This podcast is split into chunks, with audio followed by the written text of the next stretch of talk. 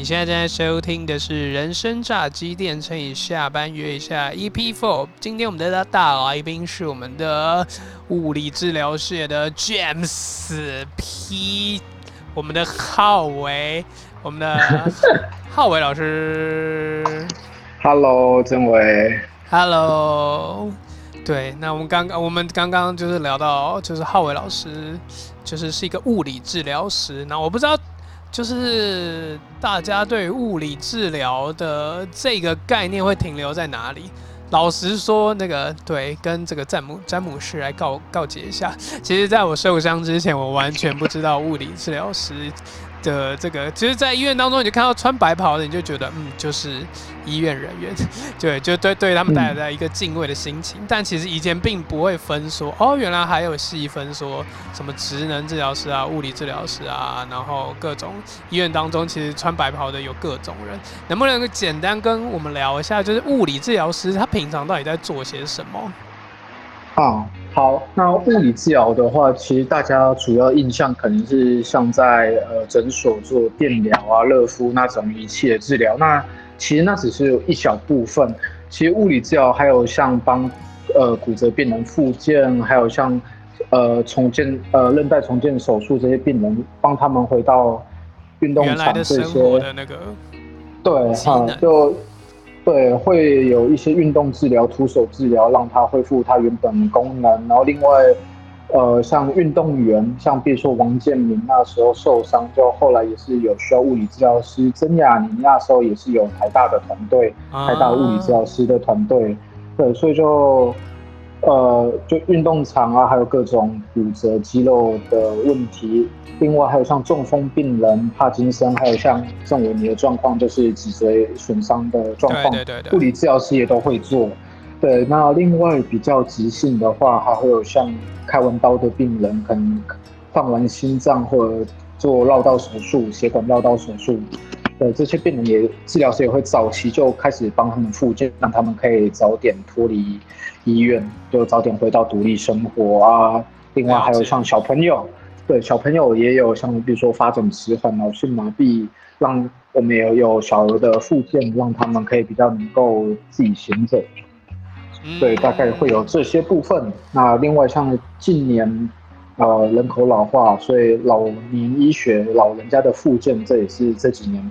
慢慢盛行起来的部分。嗯，跟长照的那个制度慢慢接轨在一起，对，做一个配套的，就是你不需要说，啊、以前可能说啊，你要找物理治疗师，然后你第一直觉想到说，哦，可能要以前呢、可能十年、二十年前，可能就你就是只能到医院当中去挂这个复健科，然后慢慢去排，然后等物理治疗师的这个名额，然后有位置的时候就可以去做这个复健，然后像后来渐渐的，就是有物理治疗的诊所。然后你就可能对。就可以不需要每不需要说就是每一次都要大老远跑到医院去，可能在你家附近就会有这样物理治疗诊所。那以前没那么普及啊，但我近年来我觉得就越开越多，对吧、可能也跟这个可能跟这个健保制度也有关系，就是希望可以落实在社区的治疗，然后让物理治疗师可能就在住在你家隔壁，对吧、你们可能就可以就就近的，就是可以接受治疗这样子。对啊，然后再加上最近这两年就是更加搭配这个长照的这个制度，那是怎样的这样的资格，他有办法申请到就是居家的物理治疗的这个？哦，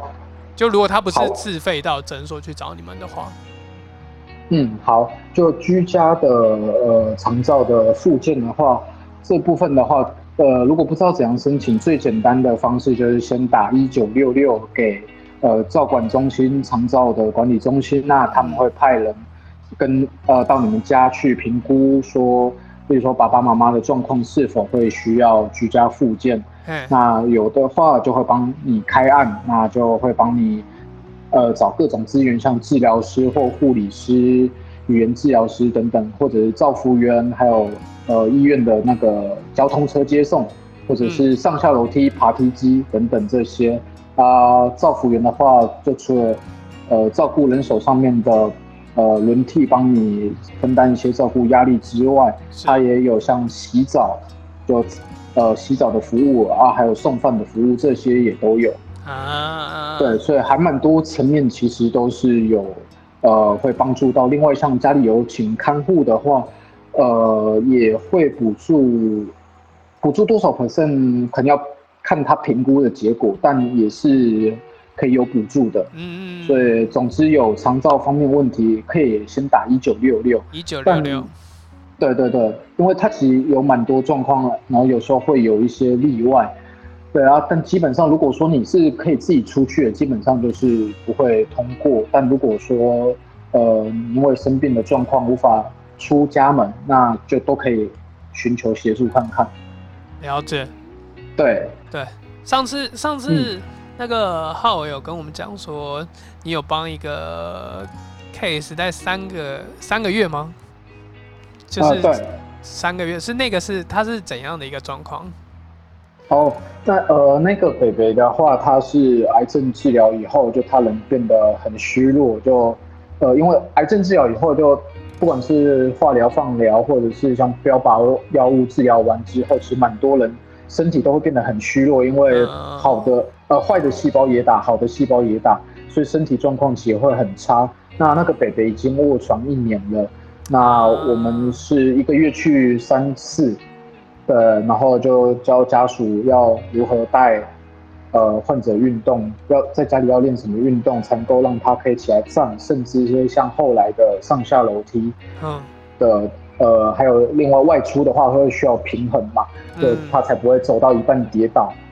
好，所以就这些运动，就我们呃，反正去了以后，跟家属确定他希望可以达到什么程度，那我们就一步一步的带他们练，然后就最后就是像呃上次跟你聊到，北北最后他是可以从五楼走到一楼啊，外出购物的。我本来卧床一年的时间，对，然后我们做了三个月之后，他最终是有能够。呃，从五楼走楼梯走到一楼啊，然后出去外面买东西。哇，那北北北个人应该是很开心哦。对他蛮开心的，而且另外的话，就是像他女儿小女儿是为了照顾爸爸，所以辞职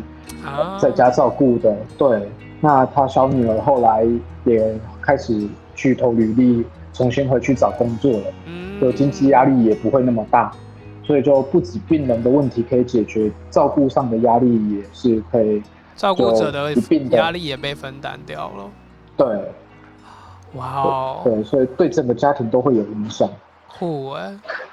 嗯，对，而且而且那个浩维他不只会物理治疗，他会的东西真的很多。尤其我觉得在运动方面，我们刚刚才聊，就是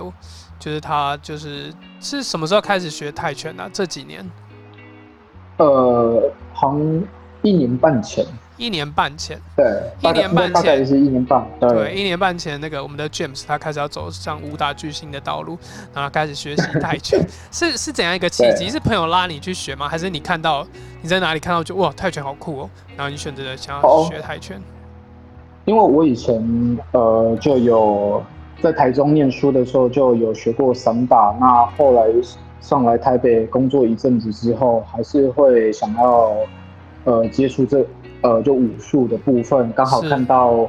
土城运动中心有开泰拳课，所以就去呃就开始去上课，然后就越上就越有兴趣，所以后来就教练问我要不要去考教练证证执照，那就现在也开始再去准备考试的部分，要考教练执照。哇！对，刚刚刚刚浩伟有跟我们讲到那个。你说泰拳是一个八八只脚，对，八只脚的武术，八脚的武术。怎么说？怎么说？哦，因为泰拳的话，它不只有呃拳，它还有脚的踢的部分啊，另外还有手肘跟膝盖，对，两手两脚，对，两手的呃两边就左右的手脚膝肘，嗯，就。总共会有八个部位可以使用，所以叫八只脚的运动，八只脚的武术。哇，对，而且其实我觉得有医医事人员其实是可以稍微学一下，像前阵子呃双河医院的护理师照顾呃 COVID-19 的病人，结果被刺伤，就如果他有一点点基础，他应该就闪得掉了。嗯，对，所以。如果有些工作是比较风险比较高的人，其实好像可以考虑哦。可以当做是这个防身术，对不对？对，因为我当初会学，其实就是在急诊当志工的时候，呃，就遇到醉汉要打我啊。对，所以才那时候才会开始学散打。是你说大学时期吗？对，在学校的医院当志工的时，呃，急诊当志工的时候，遇到醉汉想要打我，嗯，可能就没有人可以帮我，所以后来就跟急诊的学姐们去学散打。当时是一个怎样的状况啊？是值班的人员不多，是？呃，当时的话，呃，因为现场只有交警啊，交警也没办法处理这个状况，就那三个醉汉，呃，就。呃，想要对医师人员有暴力行为，可不过也可能是当时的呃警察比较不会跨界去呃处理像保安的事情，因为他是交警，对，而这种事情的话是帮忙联络求救而已，他没办法现场及时处理。对，所以后来就就想说，嗯，要确保医师人员要确保自己的安全，好像还是。自己想办法好了，嗯，对，所以那时候就跟学姐建议你去学，大家一起，大家去报散打，对，刚好看到有开课，所以就大家一起去学散打。对，当时会接触武术的契机是这样。哦，散打跟泰拳有什么不一样？因为我脑海中印象只有那个在八角笼当中的那一种。嗯，散打的话就是呃扣除肘跟膝。扣除轴跟膝，对，然后其他就会很像泰拳，嗯，对，然后剩剩下的差别就是一些摔的技巧，就散打可以从，呃，散打可以用抱的，可以用脚勾人家，泰泰拳不行，泰拳都是从正就是握握在那个地上的一些技技巧，对对对对，啊，对，了解。因为泰拳，我泰拳我的那个基础认知只有到我以前看《第一神拳》里面，他有个对手就是打泰拳的，然后就是看他从小踢椰子树什么之类，然后我就哇，他脚好硬哦。哦，不过椰子树其实整只都是水，所以其实没有那么硬。对，就它其实很软，有点像，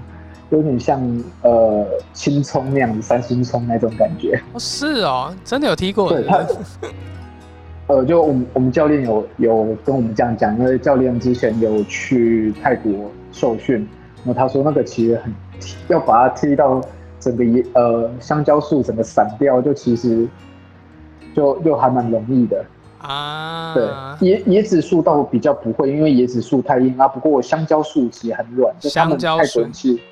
对他们泰国人其实会踢像香蕉树，然后。因为长期在踢，就比较不会那么觉得那么痛。嗯嗯嗯嗯对。好，我们我们顺便来记录一下，你说那个教你的泰拳教练，他们就是你们，他最近还有要开班，对不对？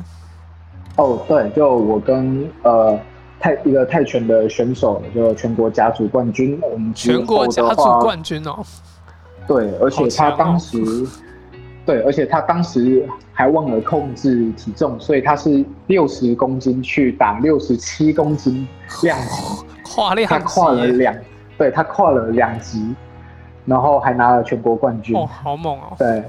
对，那我们之后的话会先从一些呃体适能方面的课，可能像呃减脂班或者是一些心肺有氧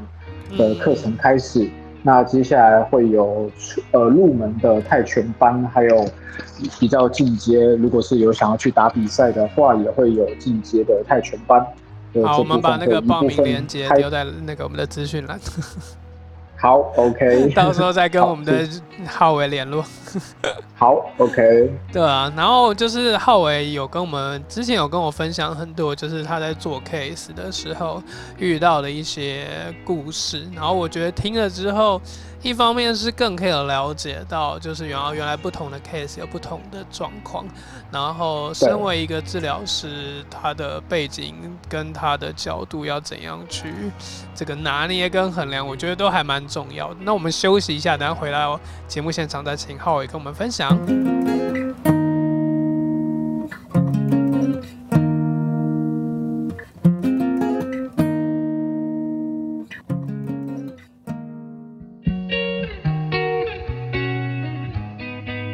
欢迎回到人生炸鸡店成语下班约一下 EP Four。今天请到的是我们的 James，我们的浩伟老师。Hello，刚刚浩伟老师跟我们分享了，他是一个就是懂泰拳的一个物理治疗师，但他就是我，但他就是给我一直给我一种就是很能够给很能够给他治疗的 case 一种同理心的一个一个感受，就是在我跟他认识之后，跟他聊天之后，我觉得可能是因为上次浩伟跟我分享了那个那个北北的故事，就是就是。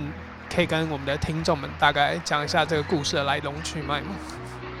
哦，好，就那个北北的话，他是呃癌症治疗后，呃人很虚弱，然后已经卧床了一年，然后小女儿为了照顾爸爸，所以辞职在家，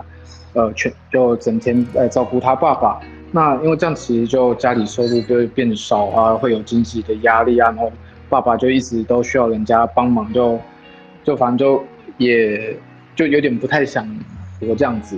对啊，然后所以后来就有申请长照，然后我们就开始过去，然后教他可以做什么运动，因为北北一直说很希，其实会很希望可以再出去外面就去呃去花店去买花，因为北北很喜欢种花种草，嗯，然后所以我们就以此为目标。那因为北北他是住五楼，所以他至少。我们要先能够让他能够站，那接下来是可以至少平地行走，那接下来再呃平衡练得好，因为要上下楼，然后另外上下楼，因为要单脚站，往上跨往下跨，就这些能力就一步一步的把它练起来。另外，因为市场比较远，快要一公里，所以他的耐力也都要帮他练。嗯，对，那最终我们。就在七次的治疗后，就大概花了三个月，那北北最后就可以自己从五楼走到一楼，然后去附近的市场去买花，然后就把他的阳台都种的种满了他的花。那小女儿后来也开始回去投履历，就可以开始回去准备找工作，然后经济上也比较不会有负担了。是，所以我觉得对，因为我觉得像他们就会蛮。无助的，然后就不只是病人会很沮丧，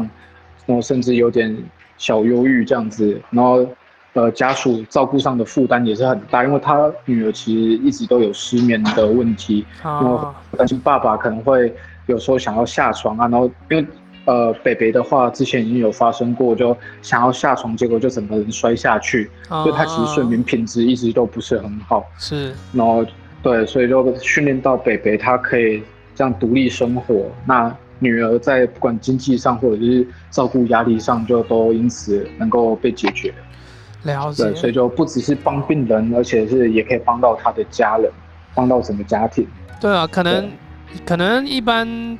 嗯，没有受过伤，或者是至今为止，可能你周遭的亲朋好友还没有进做过复健的人，可能不太能够理解，说为什么就是要花那么多时间。但大家可以想想看，就是那个小 baby 他生他生出来，然后从他零岁开始，然后到慢慢可以坐得稳，然后到慢慢可以脚可以出力，然后可以练站。然后到慢慢可以一步一步走，它那都是一个非常漫长的过程。其实人类能够走路，它是一件不是这么简单的一件事情。它可能是你从小要练好几练了几年的时间，然后你才有办法走的，不会说可能像我边的小朋友，他走到两三岁的时候还有一点，还会怕他哎怎么好像走的有点快跌倒，快跌倒那种感觉，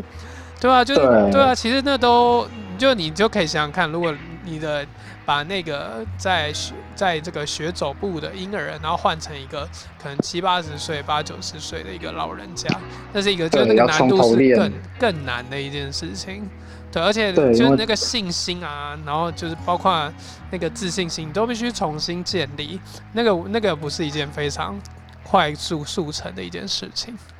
对，而且生理上可能已经有些器官比较老了，关节可能也比较没那么好了，所以要。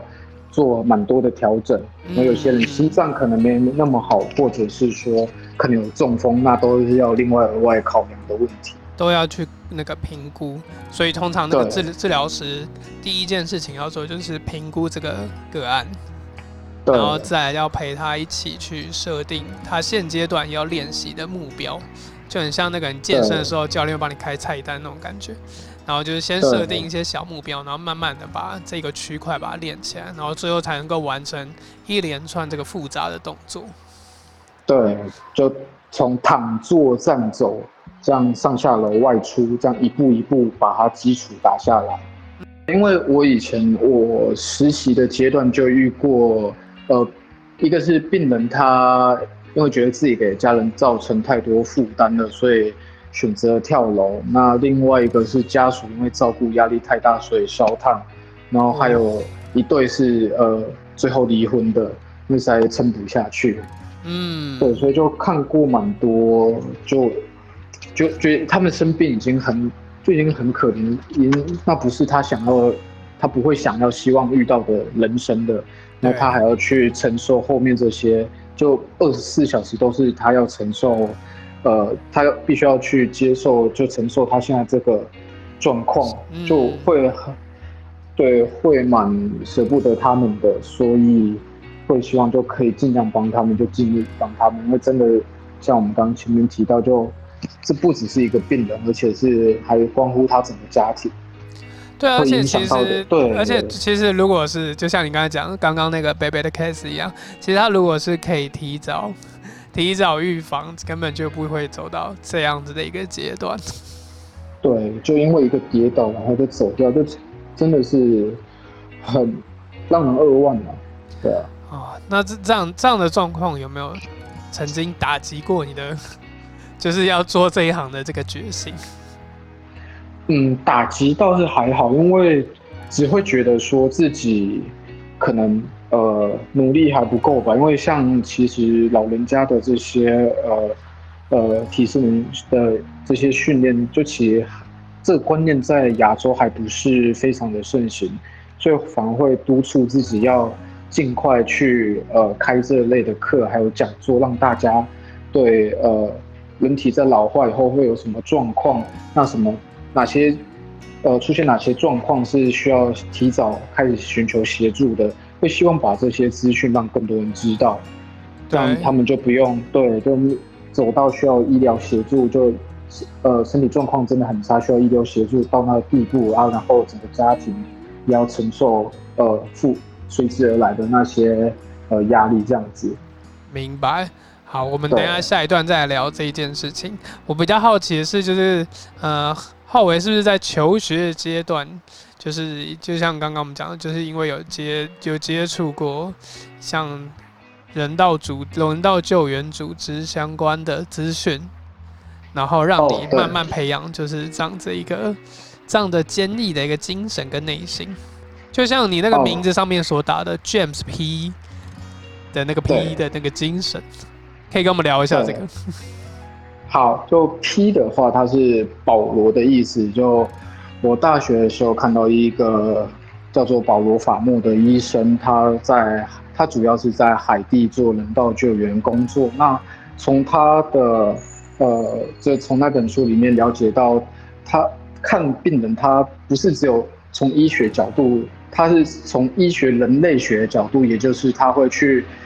看你的文化背景哦，去呃知道说哦，今天。为什么？好比说像海地那边，如果一个爸爸他过世了，那整个家庭为什么会都受到影响？因为他们那边基本上都是爸爸在工作。那如果爸爸过世的话，那呃太太很可能就对太太很可能要么做出工，要么可能就会比较被迫去卖身。那小孩的话，儿子可能是也是变童工，或者是可能会变成进入帮派。那女儿的话，可能也是呃会进入一些比较不好的产业，所以整个家庭都会毁掉。所以就呃从他的呃这些观点那些书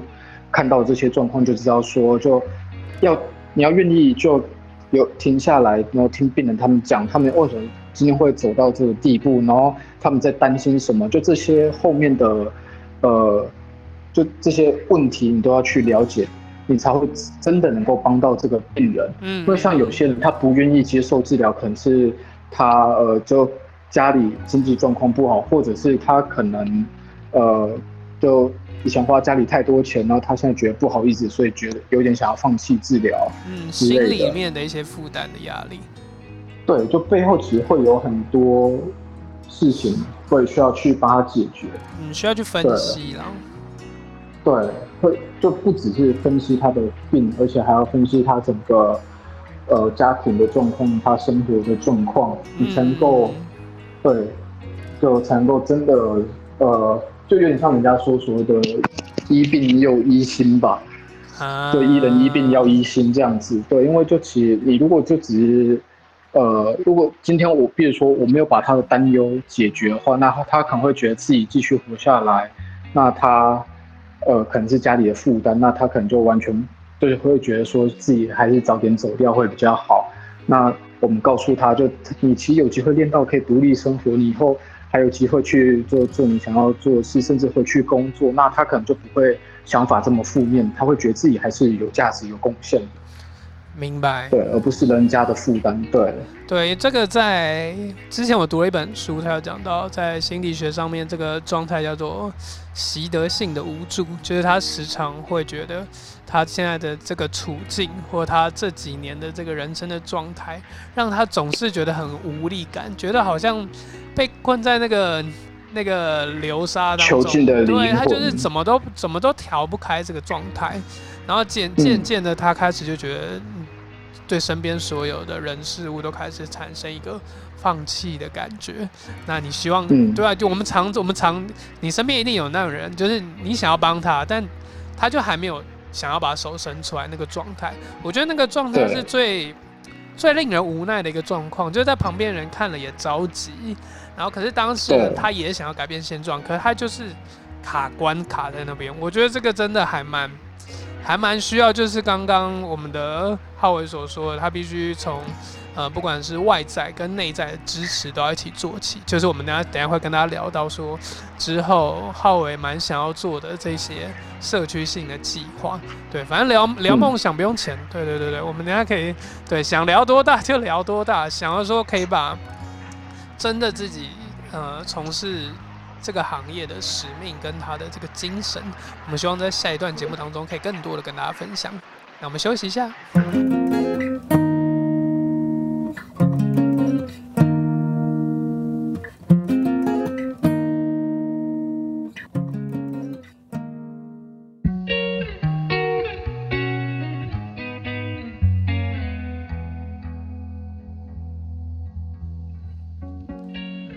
欢迎回到人生炸鸡店这一段呢，我们不免不免俗的要来聊聊在疫情期间，呃，慢慢的解封，那我们也都会去思考说，在二零二一年的下半年有怎样的未来的这些展望跟计划。那我们可以请我们的 James 来跟我们分享一下，你未来有什么计划想要去进行或者挑战的吗？OK，那未来的计划的话，就除了像治疗的部分，就如果已经有中风，如果有跌倒风险，或者是老人家因为身体很衰弱，那他又希望自己可以恢复行走、外出的能力，就这部分治疗的话，当然是我们会做的。那另外的话，因为其实有蛮多老人家，他们可能现在五六十岁，可能想说，哎，我身体其实还算硬朗，还 OK，我其实不需要什么治疗。呃，那。这些老人家的话，就其实我们需要去教导他。如果说我继续的呃，让我身体继续恶化下去，到我真的不行了才来呃寻求医疗协助的话，有些人可能是帮不了他的。比如说有些长辈他可能已经驼背了，那他驼背久了的话，他会更不想动嘛，因为他等于是走路都是半蹲的在走。嗯，那那这状况就如果一直下去，他只会越。如果不处理的话，他只会越来越不想运动。那越来越不想运动，除了力量变差，呃，力量变少啊，然后体力变差，然后另外一个问题就是骨质会越来越疏松。所以，如果今天他最后真的是啊完全不能走了，希望我我帮他。那像驼背的长辈其实很简单，就是要把人可以拉直。啊。可是这时候我发现，哎，他的骨质疏松到根本就没办法拉，因为可能一拉他骨头就断了。哈。对，所以就这像这些老人家，就我们未来呃会想多办讲座去慰教他们。另外，像刚刚有提到的，呃，长辈他可能有跌倒风险很高，那他自己可能有些人是没有病耻感，因为他觉得我东扶一下墙，西扶一下墙，我还是可以生活啊。嗯然后我虽然一个礼拜会跌倒三四次，可我活得好好的。对，因为那个北北就是这样，他觉得我一个礼拜跌倒三四次还好，我都没事。对，可是他就有一次就这样跌的角度不对，那就需要开刀，因为就骨折就需要开刀。那结果最后就术后并发症就走掉，就这其实就，对啊，就很很很可惜啊。对，令人所以就惋惜。预对未来的话，就是想要做呃这部分就预防的部分。然后另外的话，像我们提到预防的话，可能是以五六十岁这一群人为主，那也会希望就让他们知道呃这些运动，就是还有身体健康一些肌肉力量啊啊还有平衡这些的重要性。嗯，那让他们去影响身边的人，让他让那现在五六十岁这批上火婴儿潮的人知道说，呃，身体保持健康有多重要。要不然如果说他们只有失能，就也会打算带这群五六十岁的，呃，身体状况还不错的长辈的前这些前辈中这些中中年人，带他们去照一起照顾呃七八十岁这一群的失能的长辈，嗯。那他们看到七八十岁那些长辈的状况以后，回去他们身边告诉自己的朋友，那就变成一个呃，让他们那个要保持肌力、保持身体状况有良好的平衡、良好的力量，这个观念在他们的呃朋友之间就形成一个算是文文化风气吧，就让他呃，们变一个知道说循环的这感觉。啊，对，就让他们知道这件事是重重要的。对重要性，让他们知道这个重要性，这样子应该未来可以希望说可以让更多人，呃，就减少真的身体状况会差到需要医疗协助的嗯人的那个数量。因因为现在小的年轻人其实就三四十岁、二三十岁的人，其实大家薪水都不是很高。如果说爸妈两个人都呃失能需要医疗照护，那开销其实很大，就可能光可能光一个爸爸如果失能要照顾的话，那医疗开销都超过他们一个月的薪水。嗯，对，所以就我觉得预防这个东西其实还蛮重要，因为会影响到他们的子女。对，是。所以这是未来也会想要做的部分。那你从什么时候开始就已经确立说，我以后想要往这个方向来去前进？是有发生怎样的状况，或者是嗯，还是你从小就是有立志说，我以后想要当一个帮助别人的，你的就是很有这种使命感的感存在。嗯，我不敢说使命感这之类，因为我觉得这是一个责任比较重大的一个 呃封号。不过我觉得是随着看的病人越来越多，就看到他们二十四小时要承受的这些，就不管是病人本身或者是家属要承受的这些，就其实看多了，真的会呃想要改变，蛮为对为他们感到不舍这样子，因为对啊，就病人的无奈，就或者是有点忧郁，或者是呃家属照顾上压力这样子，所以会想要帮帮助他们，会觉得就真的已经生病了，已经已经够。也讲够可怜吗？好像可以啦，够辛苦对，够辛苦了，就真的对日子真的已经很不好过，不就希望可以分担他们一些压力啊，因为真的是都看得很不舍。嗯，对。所以你在念，所以你在读物理治疗之前，你就已经有决定说以后要走物理治疗这一个方向吗？哦，没有，就我其实当初就只是因为化学不好，那这个 科系看起来好像不太需要化学。对，我是，对我也是呃上了临床之后才意识到这个问题。就就不过我是知道，我一直会不太希望看到别人受苦，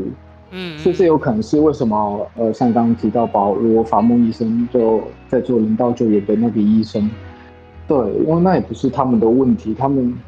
他们也没有做错什么啊，可是他们就呃因为这个疾病，那可能比如说中风，那他们就可能要承受一个很多就照顾上压力、开销问题等等的，所以会希望可以帮他们减轻压力、了减轻解。负担。对，哇，就是如果没有走上物理治疗师，你可能就是走走往中东地区去当无国界医生的感觉。不过就每个地方都有会需要帮助的人啊，嗯，所以要不要走人道救援，或许未来再说。但至少我觉得目前长照这样做下来，觉得其实台湾也有蛮多人是需要帮助的，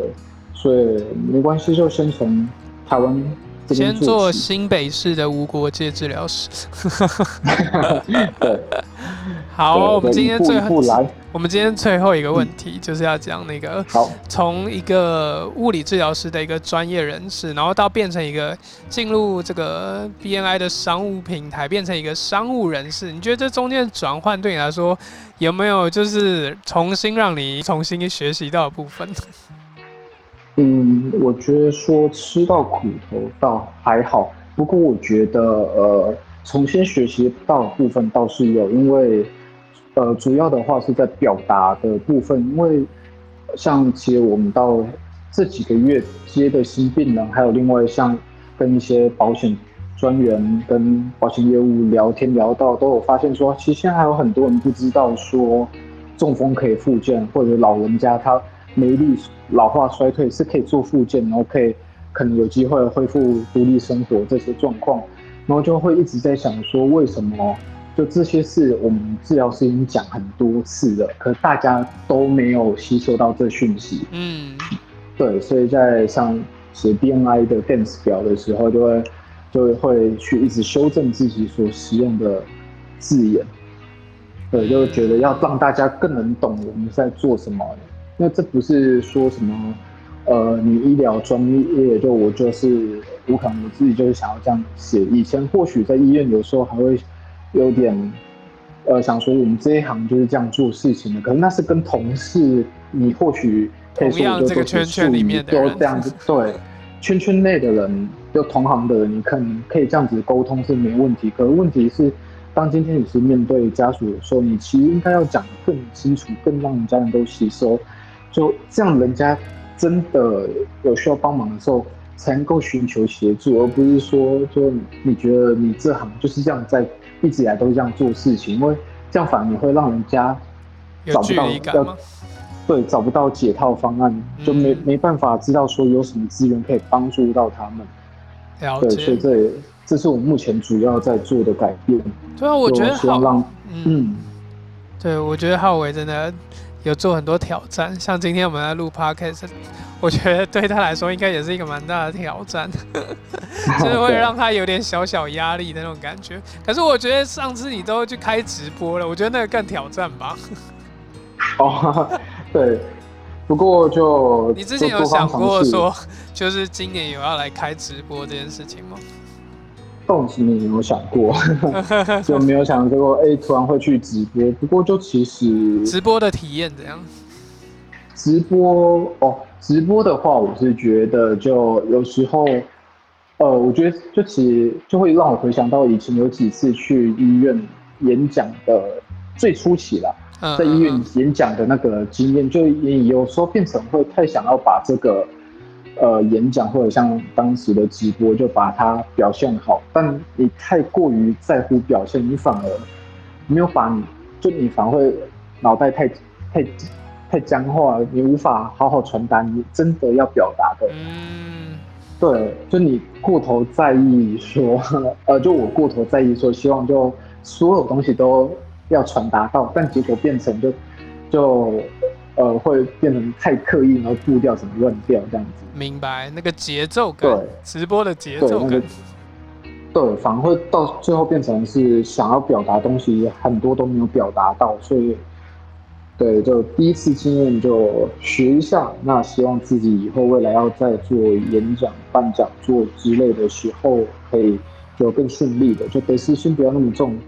这样子才真的能够帮到人。就那个心态要调整一下，因为重要的是要让那些需要帮助的人得到这个资讯，而不是说你自己的这个讲座到底完不完美，那个不是重点，病人才是重点，病人跟家属才是一切的重点，因为苦是他们在受的。对，明白。我觉得这个我很有感受。就我上次去上一个课程设计的课程，老师就说，通常教学者的心态是希望可以教给底下的观众或是镜头前的观众朋友们，你就希望可以把那个绝世武功全部都交给他。但有时候他可能只需要你给他一个救命一招，这样就好了。最后想问一下，浩伟有没有自己的座右铭或是喜欢的一句话，可以跟我们的这个下半月下的伙伴们分享？该负起的责任要负起，就不要只是把现在做的事情当就只是一个工作这样子。嗯，对，多为对方想一点，也希望这样的精神可以落实在所有 想要投入在长照产业当中的年轻小伙伴内心当中。让我们一起把这个产业能够不只不只是把 KPI 做到，更重要是有没有完成